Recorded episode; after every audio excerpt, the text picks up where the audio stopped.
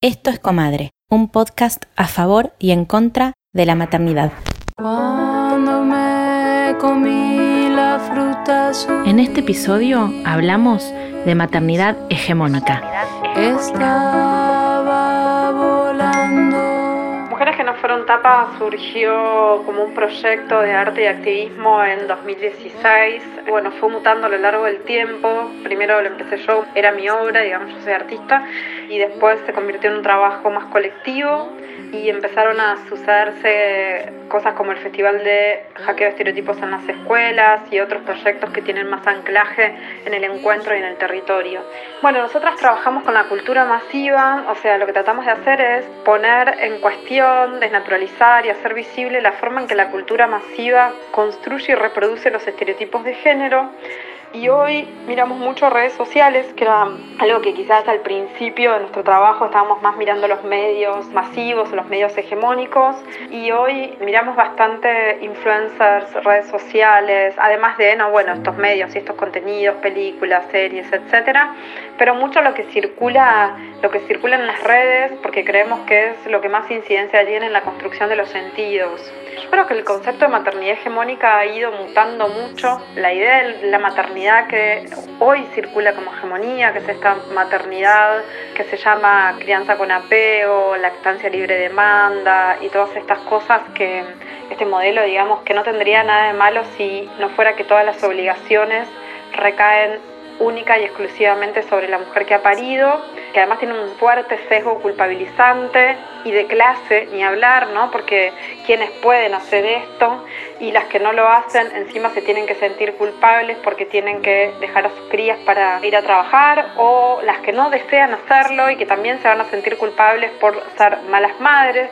Digo, y con todas las aristas que tiene, ¿no? Esto tiene un millón y medio de características que es ser buena madre, lo cual es terrible, pero creo que lo, digamos, atrás de eso, algo de lo que hay que hablar que es eh, justamente el mandato de maternidad, ¿no? O sea, este es el tipo de maternidad que se torna como opresiva, esclavizante y que eso es nefasto, digamos, porque termina tiranizando la maternidad y mostrándola como una cárcel para las mujeres cuando bueno, la maternidad será para algunas una forma de realización, de expansión, de felicidad, etcétera, pero es difícil que lo sea en estas condiciones y en este contexto donde todas estas obligaciones recaen sobre esta persona que ha parido, donde se le imponen este estándar de características y de funciones y demás. Creo que el mandato de maternidad, que es lo que está ahí atrás, es lo que justamente, digamos, hay que atacar previamente, esta idea de que solamente nos vamos a realizar en la maternidad, digo, después del amor heterosexual y romántico viene la maternidad y ahí es la cúspide de la felicidad para las mujeres y cómo además se nos muestra esto al tiempo, digamos, en que se nos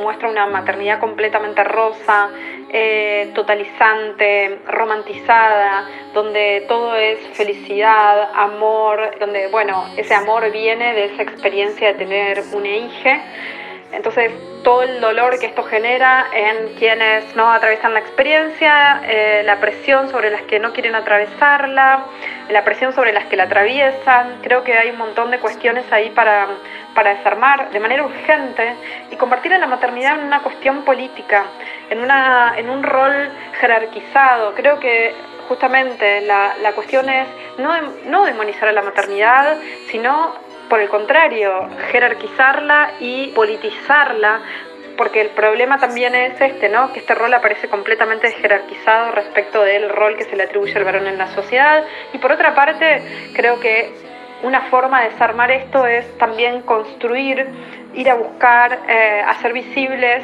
modelos de paternidad eh, involucrada, responsable, ¿no? Y, poner en conversación, bueno, qué pasa en la socialización de los varones, que la paternidad tiene un rango, es una de las cosas más que los varones tienen que hacer para ser exitosos, pero no es determinante como la identidad de las mujeres y que el rol del padre es un agujero negro, digamos, nadie sabe muy bien de qué se trata, qué hay que hacer ni para qué, siendo que a diferencia el rol de la madre es tremendamente claro y detallado, inconmensurable, inabarcable.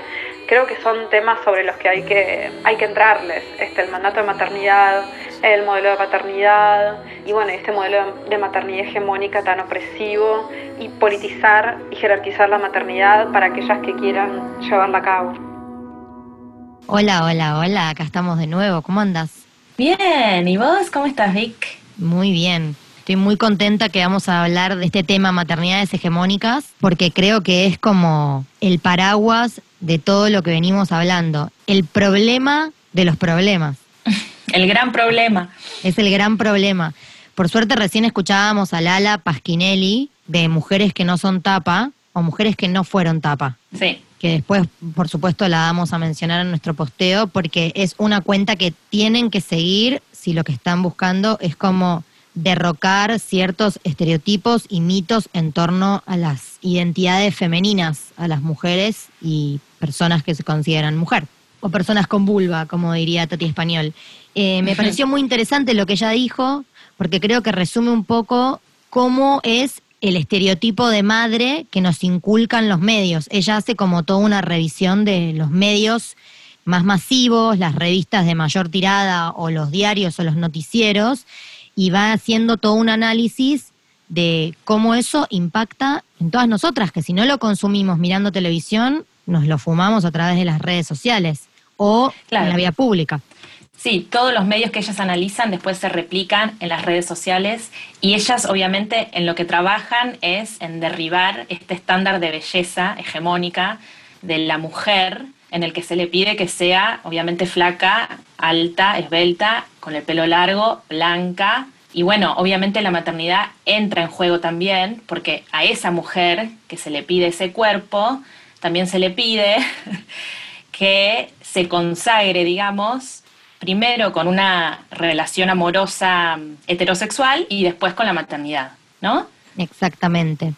Y sabes que yo te estaba escuchando describir lo que sería el ideal de belleza femenino, y por supuesto que hay estereotipos masculinos, pero estoy segura de que si preguntamos, que es un poco también lo que decía Lala, si preguntamos qué es un buen padre, hay tantas opiniones como madres, o tantas dudas sobre lo que se le puede pedir a un padre como padres hay. Igual yo creo que hay menos opiniones sobre el padre, como que el padre dentro de lo que es eh, su rol está más en un segundo plano. A la que se le pide y a la que se le exige y de lo que se habla más en la sociedad, para mí es, es a la madre, ¿no? Yo creo a la que se la pone en tela de juicio. Sí, yo coincido plenamente con vos. Lo que creo es que si vos preguntás a, digamos, a las masas qué es una buena madre, hay como un manualcito. La buena madre es una madre que eh, abnegada, entregada, que si tiene un trabajo es un trabajito tranqui que le permite tener su pequeña platita o autonomía, pero siempre con los niños por delante, en lo posible, siempre así calada, eh, luciendo bien, con sus hijos limpitos, eh, con su casa prolija. Pero a lo que voy con lo que te decía es, si preguntamos qué es un buen padre, yo creo que hay un signo de interrogación enorme, justamente por eso, porque no hay opiniones formadas. Entonces ahí, a mí muchas veces me pasa que me resulta sencillo, por contraste, claro. cuando estoy deconstruyendo un pensamiento nuevo o yendo por un camino que todavía no fui, me planteo el escenario contrario. Eh, bueno, esto es lo que una, la sociedad considera una buena madre. ¿Cómo es un buen padre? Y ahí me doy cuenta de todos los reclamos en los que estamos sepultadas las mujeres. Sí, claro, porque al hombre se le exigen otras cosas. Se le exige el trabajo, el éxito, la esfera pública, ¿no? Lo que hablamos ya una vez en el episodio de Mapaternidad.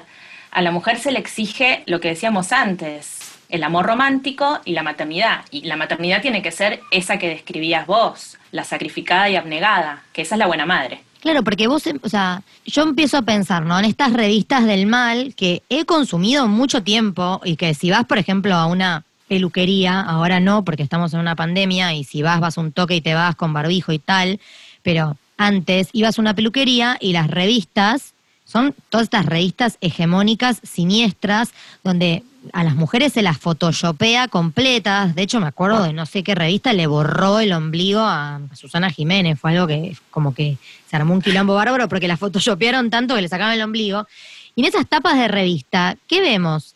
A mujeres que cuando tienen un pibe se consagran. O sea, es como finalmente Zaira Nara nos muestra a su hija, como si la hija fuera un jarrón de la dinastía Ming O sea, nos muestra la hija y ella, ni idea, la escupió. Se la sacó con un escarbadiente de la boca porque está intacta. Sí.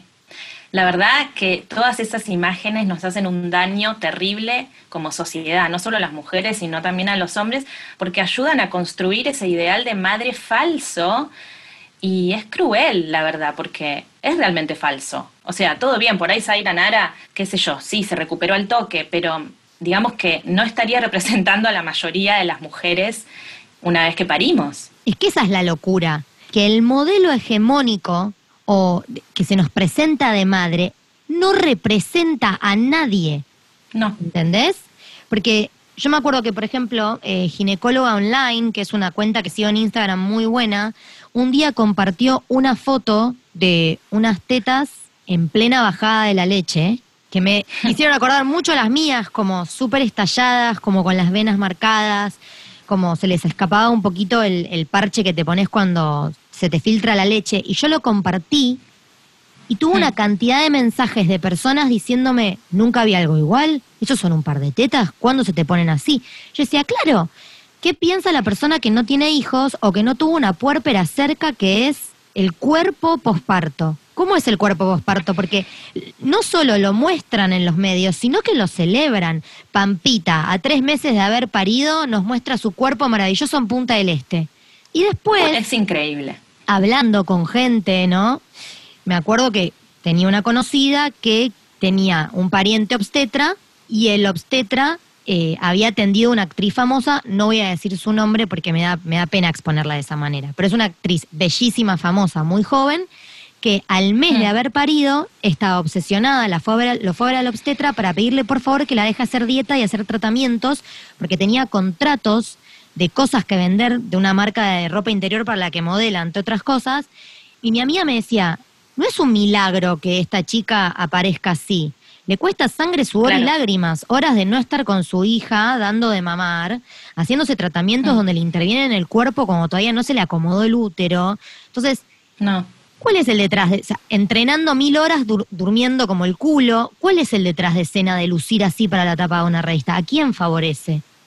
A ella, ella necesita el dinero. Claro, bueno, pero encima es, es como que es parte de esta maquinaria del horror. Claro, ¿Y exacto, porque sí, ella sabe que eso es lo que vende, que es lo que le da de comer. Imagínate estar puérpera y que te vengan a maquillar, tener que hacer dieta, posar, ponerte ropita, o sea, me da algo. Pero sí, como dijiste, es la maquinaria y las celebridades son las que imponen este mensaje y eh, por eso son las que están ahí expuestas. Y traigo a colación a Jennifer Aniston porque ¿no te pasa que pensás que la gente, la sociedad, es como que se compadece porque la Jennifer Aniston no es madre? ¿No te pasa que te hace ruido cómo la gente se preocupa a ver si le salió la pancita o no? O, ay, ¿cuántos años tiene? Ya está, ya se le pasó el arroz, no va a poder. ¿Qué te importa? Pero claro, están esperando ese momento de consagración en el que anuncie que va a ser mamá. Es que está esta idea de que la mujer soltera le falta algo y a la mujer casada le falta un hijo. Siempre nos falta algo para estar completas. Ahora, vuelvo a hacer el ejercicio que planteaba hace unos minutos. Cuando vos ves un tipo soltero, ¿pensás que le falta algo? Cuando ves un tipo que no fue padre a los 35, ¿pensás que le falta algo o pensás que es un capo que está disfrutando de la vida y que el hijo ya vendrá? No, claramente hay una desigualdad y esto para mí tiene un origen histórico. Justo hoy miraba una conferencia que dio Laura Freixas, que es una escritora catalana, y hablaba de el modelo de madre, pero se refería a datos históricos en el que ella decía que mm, el hombre era completo si era guerrero, como que en la guerra estaba su cualidad positiva. A la mujer solamente se la miraba con buenos ojos si se convertía en madre. Y obviamente todo esto tiene un origen en la religión católica, que, que es lo que hace venerar a la Virgen María. Y no sé si querés que entremos en ese terreno, pero No, me interesa, ahí- me interesa porque lo leí entre los apuntes, pero no, no lo sé, así que voy a aprender junto con nuestras oyentes. Eh, bueno, primero, eh, yendo a los textos bíblicos, está el Génesis, en el que Dios anuncia el mensaje del pecado original y le dice a Eva que parirá con dolor y que tu deseo será para tu marido y él tendrá dominio sobre ti. Ese es el Génesis. Y después, con lo que viene a ser la imagen de la Virgen María, lo que decía Laura Freixas es que básicamente se la muestra a ella como madre cuando concibe, entre comillas, cuando el ángel le anuncia, después en el alumbramiento y después al lado de la cruz. Pero el Evangelio no cuenta la vida de María, su vida es la vida de su hijo. De hecho, parece que dice seis frases en toda la Biblia, entre ellas una es, hágase en mí tu voluntad. Hola. Claro. Y de eso que es una religión antiquísima, que el Antiguo Testamento tiene más de dos mil años, porque también es propio de los judíos, la gente va haciendo una interpretación y va ayornando eso a la realidad. Es muy loco que vos menciones parirás con dolor. Yo escribí una crónica de mi parto que le puse parirás con deseo, porque para mí la maternidad es deseada o no tiene que ser. Y eh, hay otra creencia que, y hay otro libro que lo escribieron, eh, ay, no me quiero confundir, porque yo no tengo la memoria que tenés vos para los libros, pero creo que lo escribió Casilda, pues después voy a buscar el dato, que se llama Parirás con placer, y que habla de cómo la mujer en realidad tiene capacidad para alcanzar un orgasmo cuando tiene un parto. No es lo que nos ha pasado a nosotras, pero por ejemplo en el Hospital Austral hay un programa de parto seguro sin intervención liderado por Héctor Becar Varela, que es una obstetra del bien, hmm. que eh, básicamente lo que hace es prepararte para un parto con la menor intervención, intervención posible en una especie de lugar que no es una casa, está dentro del hospital, pero es una símil casa, y yo tengo una conocida que tuvo mellizos que parió con este programa y lo disfrutó. ¿A qué voy con esto? Que nos fuimos por las ramas. Que creo que tenemos que empezar a cuestionar de dónde vienen estas ideas si nos hacen ruido y no nos sentimos cómodas y representadas. Porque de ahí viene el nacimiento de este podcast inicialmente y de este episodio, que es como, ¿cuál es el relato que los medios tienen de lo que es la maternidad? Y cuánto ese relato tiene que ver con la realidad. Y después, en un paso ulterior, como empezar a castigar a los medios que nos cuentan las cosas como no son. Fue hermoso lo que pasó hace poco con la tapa de la revista de La hija de Máxima, donde básicamente le hacían bullying porque no tenía un cuerpo hegemónico y contaban cómo combatía la gordura y cómo se bancaba. Hablaban del bullying que en teoría le hacían a la princesa y en realidad los medios le estaban haciendo un bullying a ella. Creo que la revista Caras. Y se armó todo un revuelo y digo, ¿qué pasa si empezamos a cuestionar por ahí? Es que el primer paso para derribar la maternidad hegemónica es cuestionársela, ¿no? Como bien dijiste, por eso nosotras creamos este podcast, porque es lo que a nosotras nos convoca, nos hace ruido y lo que queremos que cambie.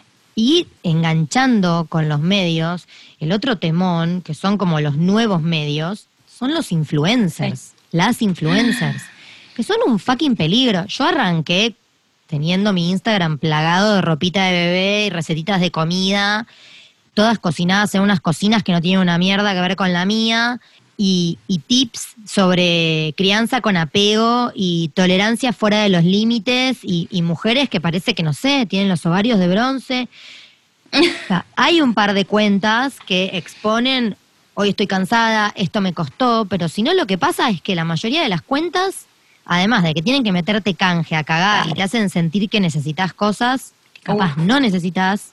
Claramente no. Está la bajada de cómo lucen, dónde viven, cómo son sus niñes, el recorte, la foto. Por eso también está en una hacer una buena curaduría de la gente a la que seguimos en las redes, porque ya tenemos cierta noción y podemos distinguir quiénes están dando un mensaje real y quiénes están vendiendo un producto. Exactamente y cómo lucen esas personas y qué nos cuentan y cómo nos hacen sentir. El otro día leí un posteo de Instagram que me encantó que decía, si te da ansiedad, es hora de dejar de seguir o de silenciar esa cuenta. No importa que sea tu amiga, tu prima, una influencer que siempre te tiró datita. Si te genera ansiedad es porque te hace ruido. Y si te hace ruido, no está bueno. Y eso es lo que pasa cuando uno, o sea, yo tengo un doble morbo donde sí, re, quiero ver la revista, quiero ver el culo de Pampita, quiero ver la mansión de Guillermina Valdés en Punta del Este, pero ¿cómo me siento después de que veo todo eso? Uf, no sé, yo no sé hace cuántos años no, no veo una de esas revistas, también porque vivo en el exterior, pero mm, siento que no hay mucha escapatoria en las redes o cuando entras a navegar en Internet, porque se filtra todo el tiempo esa data, ¿no? Siempre vas a ver ese modelo de mujer, ese modelo de madre al que nosotras queremos derribar. Claro, es que es una madre que no habla, o sea, es una madre que no le tardó volver a tener... Eh, igual, mira, lo estoy diciendo y me autocorrijo en vivo. No tardó en volver a tener el cuerpo que tenía. Ni idea si el cuerpo que tenías va a volver. O sea, tu cuerpo engendró un ser vivo, qué sé yo. Gracias cuerpo por eso y demos la bienvenida al cuerpo que hay ahora. Si querés, o sea, no, no hay nada de malo en querer lucir bonita. El problema es sentirse mal por no lucir como nos dicen que tenemos que lucir, que aparte es súper acotado el estereotipo, porque hay que ser blanca, alta, flaca, con el pelo largo, chau, se corta el pelo corto afuera, es morocha afuera. Sí. Es como... Y ese afuera, en realidad, es un silencio tremendo que está tapando a todas esas maternidades diversas que existen, que creo que hoy en día hasta son más los modelos de madre no heterosexuales, no, sé, no, no, no heterosexuales, no, em, de familias tipo, a eso me refiero. Sí. Hay muchas madres solteras, obviamente también la maternidad precarizada, que decimos siempre que queremos hacer un episodio centrado en eso, pero lo que voy es que todos estos relatos de maternidades disidentes no se visibilizan. no se visibilizan y se castigan un montón, porque yo he encontrado, eh, haciendo una buena depuración de mis redes y ahora súper consciente, silenciando lo que no me gusta, si me da cosa dejarlo de seguir porque es un conocido, por ejemplo. Bueno, curando todo para que, ya que pasó mucho tiempo ahí por mi trabajo y porque me gusta, bueno, tratar de que me haga lo menos mal posible. Y lo que me doy cuenta es que además de que no se muestra, cuando hay alguien valiente, porque se lo escuchaba decir a Lala y me parece muy cierto, tenés que ser valiente para contar algo que es disidente o se diferencia de lo que es la maternidad hegemónica, te apedrean. Si vos llegas a decir que elegiste no dar teta o que tenés que trabajar porque necesitas o porque querés, o en otras, en otras sociedades querés trabajar porque querés y no te querés quedar en tu casa. Lo que sea que vaya en contra de lo que está construido como la maternidad hegemónica, muchas veces las propias mujeres nos ocupamos de disciplinar a esas personas que hablan desde su lugar, que es su realidad, con todo lo que esa realidad conlleva. Sí, entre las madres hay que aceptar que hay mucho ataque, ¿no? Se juzga mucho a la que toma una decisión de crianza diferente o a la que trabaja tantas horas. Es como que habría que aprender a callarse la boca y aceptar diferentes formas, porque si hay algo que la maternidad es, es personal. Hay un libro que creo que es como fundamental dentro de lo que es la maternidad feminista, que debo confesar que no terminé de leer, lo encontré online, así que después podemos compartirlo. Se llama Nacemos de Mujer, de Adrienne Rich, y está escrito en 1976, y ella es la primera en hablar de este tema, y diferencia a la maternidad como institución y a la experiencia materna. Y dice que, mm, por lo poco que leí, ¿eh? pero que mm, la maternidad como institución es la que está bajo el control del patriarcado, bajo sus normas, y es como que secuestra y anula la experiencia materna que es personal y diversa y que cada mujer la vive diferente, no tiene por qué ajustarse a ese modelo hegemónico que tanto daño hace. Y bueno, habla mucho de esto, y se mete bien de lleno en, la maternidad no hegemónica y me parece fundamental. Después podemos compartir el link. Ay, me encanta cómo hace esa diferencia. Ahora, pensando en lo que decís, me permito preguntarme y te lo pregunto a vos también.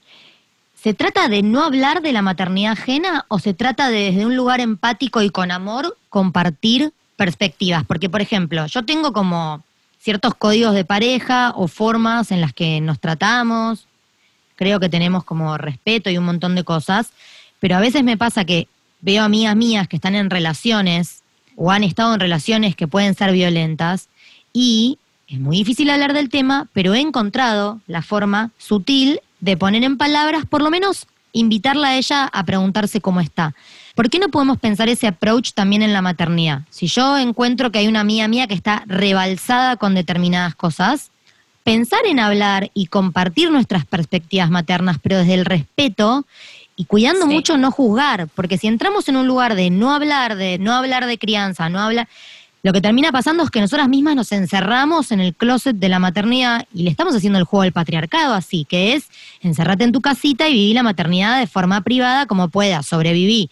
Y que el modelo hegemónico nos haga creer que la película es otra. Sí, igual eh, yo no me refería a no, obviamente si ves que tu amiga la está pasando mal con la maternidad y siempre desde el respeto puedes hablar. Yo me refiero a las que cuestionan y levantan el dedo cuando ven que el modelo que otra mujer elige para criar a su hija es diferente al que yo hubiera elegido. Claro, no, eso sí es terrible. ¿No? Es terrible em, y lo peor es que lo que hace es que las partes se encierren y no puedan intercambiar. O sea, yo he presenciado cómo hay madres que le hacen bullying a otras madres porque eligen, no sé, por ejemplo, trabajar. Y digo, uno, no trabajar en un montón de casos es un súper privilegio, ¿entendés? Y también pasa eso. ¿Dónde están las maternidades que no son privilegiadas? ¿Quién las cuenta? Nadie. Pero sí, sí hay mucha no sé si competencia, pero mucha información sobre esta nueva crianza hegemónica que es la crianza de apego que causa ciertas inseguridades. A mí me pasaba, me acuerdo, con el porteo, que todo el mundo hablaba del fular, del fular, y yo trataba, viste, de ponérmelo y no me salía. Y dije, bueno, se va la mierda el fular, me lo pongo en el cochecito y salgo a caminar y no me importa nada, pero sentía como culpa, me acuerdo. Qué fuerte. Nadie me había dicho nada, pero yo sentía esa presión, si querés. Y bueno, como con, con infinidad de cosas. Con, yo cuando, eh, cuando empecé a tomarme la licencia de permitirle a Floro ver un poquito de televisión, es el día de hoy que la prendo y me siento como el culo. Y de golpe, hay días que llego al final del día súper quemada y digo, bueno, también está este recurso. O sea, no es que Flor está todo el día delante de la televisión, pero si yo tengo un súper mal día, el padre está, no sé, trabajando o cocinando, o tenemos ganas de sentarnos un ratito porque estamos en cual. ¿Por qué no? Por eso yo el otro episodio, cuando hablábamos sobre crianza con apego, tanto vos como yo hacíamos mucho énfasis en, bueno, pero con la culpa hacia un lado, como sabiendo que están todas estas herramientas hermosas que hacen muy bien a nuestros hijos, pero teniendo también en consideración que la experiencia materna es para toda la vida y que tenemos que tratar de disfrutarla al máximo posible, las que maternamos también. Sí, sí, sí. Y volviendo a los libros y en relación a lo que estás diciendo de la experiencia materna, me parece que deberíamos todas leer a Esther Vivas y su libro Mamá desobediente, porque ella justamente lo que hace es proponer desobedecer a ese modelo obligatorio, porque es como que te obligan, viste, a casarte y tener hijos, básicamente. Em, y bueno, este libro es un poco autobiográfico y bastante de investigación, porque ella es socióloga, y también cita a Adrienne Rich y a otras mujeres que empezaron a hablar de este tema hace unos años, pero dice que se encontró bastante huérfana de literatura que hablara de, de la maternidad feminista, en clave feminista, porque hay un agujero grande, o había, y ella habla de una reconciliación que tiene que haber entre el feminismo y la maternidad. Y bueno, me parece importante que, que llegue a muchas mujeres este mensaje, y está editado en Argentina, así que nada, pónganse a buscarla. Es un librazo, yo lo tengo pendiente, he leído cosas que me mandaste, pero lo quiero leer completo. A ella la sigo, me devoro todo lo que publica.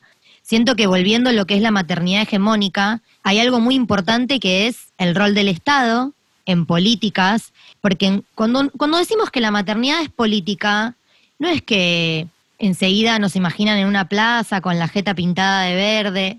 Sí y no. O sea, sí, imagíname en una plaza, porque siempre voy con mi pañuelito, pero esto tiene que ver con otra cosa, tiene que ver con políticas que acompañan a la maternidad, debates que pongan en palabras las experiencias maternas, porque todos y todas venimos de una madre o de una progenitora, cuanto menos.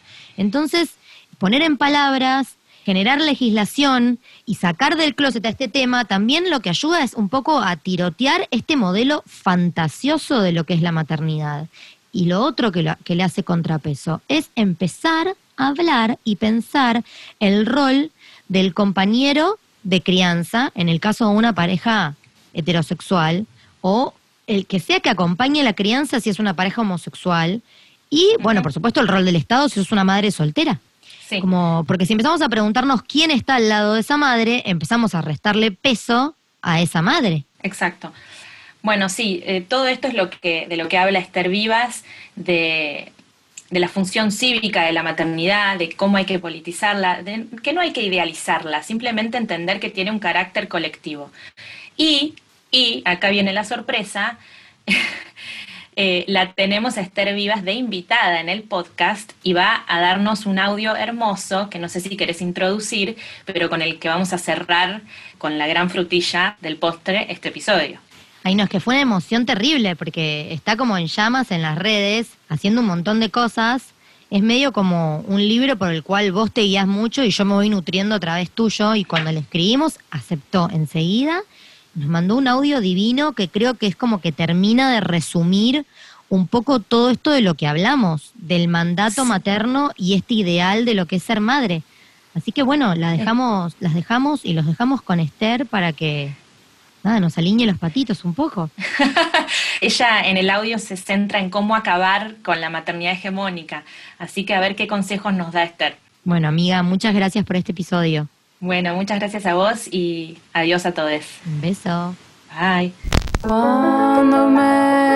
Mi nombre es Esther Vivas, soy autora del libro Mamá desobediente, una mirada feminista en la maternidad. Y desde mi punto de vista, acabar con la maternidad hegemónica pasa por tomar conciencia de que este modelo de maternidad hegemónica existe, porque muchas veces ni siquiera somos conscientes de, ello.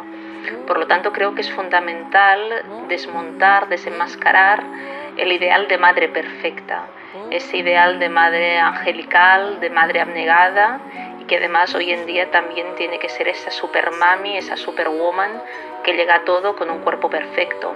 Este ideal de maternidad no nos representa, es básicamente un ideal de maternidad útil a un sistema patriarcal que quiere a la maternidad encerrada en casa y a cargo en exclusiva de las mujeres y es un ideal también útil a un sistema capitalista que quiere a la maternidad, la crianza y el cuidado al servicio del mercado laboral y de un sistema económico que antepone lo privado a las necesidades colectivas. Por lo tanto, creo que acabar con la maternidad hegemónica pasa por tomar conciencia de ello, desenmascararla y reivindicar la maternidad real con todas sus contradicciones y sus ambivalencias precisamente para como madres reconciliarnos con esta experiencia materna y acabar con la culpa. Y en última instancia, poner fin a la maternidad hegemónica pasa por tener un relato propio de la maternidad en clave feminista, pasa porque el feminismo dispute la maternidad al patriarcado, al capitalismo y reivindique la maternidad como derecho a decidir sobre mi cuerpo, derecho a abortar, derecho a tener criaturas cuando quiero y, como quiero. Desde esta perspectiva, pues es, fundamental que el feminismo se reconcilie con, con, la maternidad y no se trata de idealizar o esencializar la experiencia materna, pero sí darle el valor a la maternidad, ese valor social, político, económico que tiene y que históricamente le ha sido negado. Y a la vez fundamental politizar la maternidad, entender la maternidad como una experiencia de carácter político que viene atravesada por desigualdades de género, de clase, de raza, y entender que la maternidad viene muy determinada también por el contexto social en el cual nos encontramos, un contexto social y económico que es hostil a la propia experiencia materna, a la crianza, al, al cuidado. Y desde este punto de vista, pues, reivindicar la maternidad como tarea política, pública y colectiva porque acabar con la maternidad hegemónica también pasa por decir que la maternidad no es una experiencia individual, sino que es una experiencia colectiva, que es responsabilidad no solo de las mujeres, sino también de los hombres, es una responsabilidad de madres, de padres y de la sociedad en general, y que la maternidad no es una experiencia privada, sino que es una experiencia pública, porque viene determinada por el contexto en el cual nos encontramos y este contexto, hoy en día, esta sociedad, este mercado de trabajo, pone muchas dificultades a la experiencia materna. Creo que solo de este modo acabaremos con la maternidad hegemónica y nos reconciliaremos como mujeres con la experiencia materna, siempre desde esta necesaria e imprescindible perspectiva feminista y emancipadora. En el próximo episodio de Comadre vamos a hablar del sexo y la madre. sana.